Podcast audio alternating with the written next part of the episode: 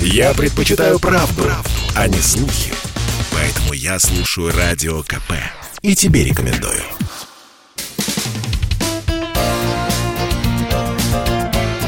Говорит полковник.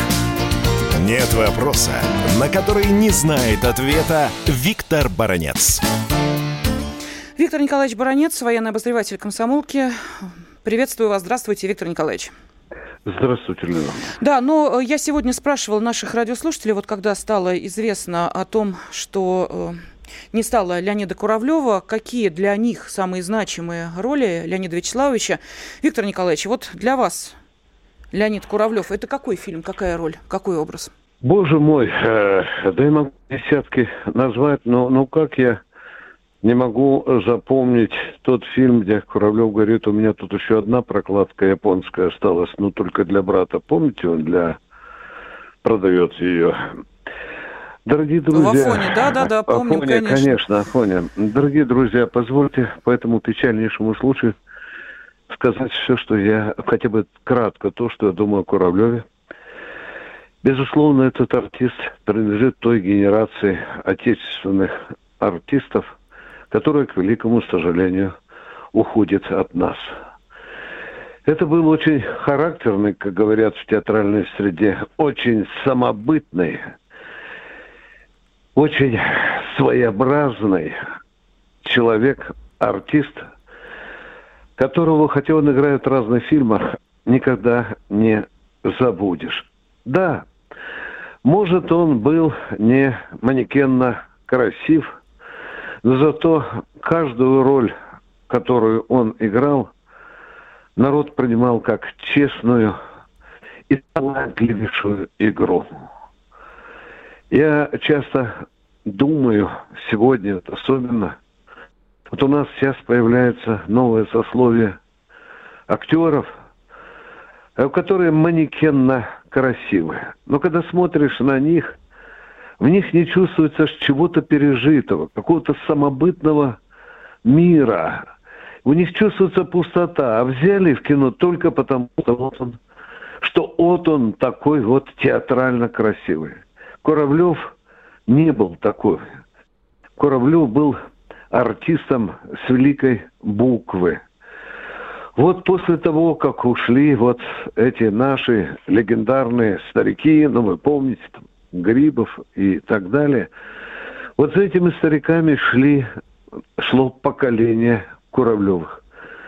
И он был одним из них. Я не хочу сказать, что сегодня отечественное кино понесло большую утрату. Нет. Я хочу сказать, что Куравлев навсегда останется в этом кино. И чем дальше время нас будет удалять от его роли в различных фильмах, тем мы больше и больше будем понимать этот искрометный и великий талант. Я бы добавил еще, еще невероятно да, Виктор Николаевич, я понимаю, конечно, что сегодня, безусловно, э, мы и э, я уверена, наши эм, коллеги, э, которые работают на телеканалах, покажут и замечательные фильмы с участием Леонида Вячеславовича. Ну и, конечно, мы сегодня в эфире будем вспоминать эти крылатые фразы, которые, ну вот, в памяти моментально появляются, как только называешь какой-то персонаж, и тут же вот такая фраза появляется. Но должны идти дальше. И давайте теперь поговорим, собственно, не о э, театре с участием великих актеров даже, а о том театре, который сейчас э, у нас разыгрывается в реальности. И, э, к сожалению, вот э, этот театр в исполнении дурных политических актеров Запада может иметь очень серьезные последствия.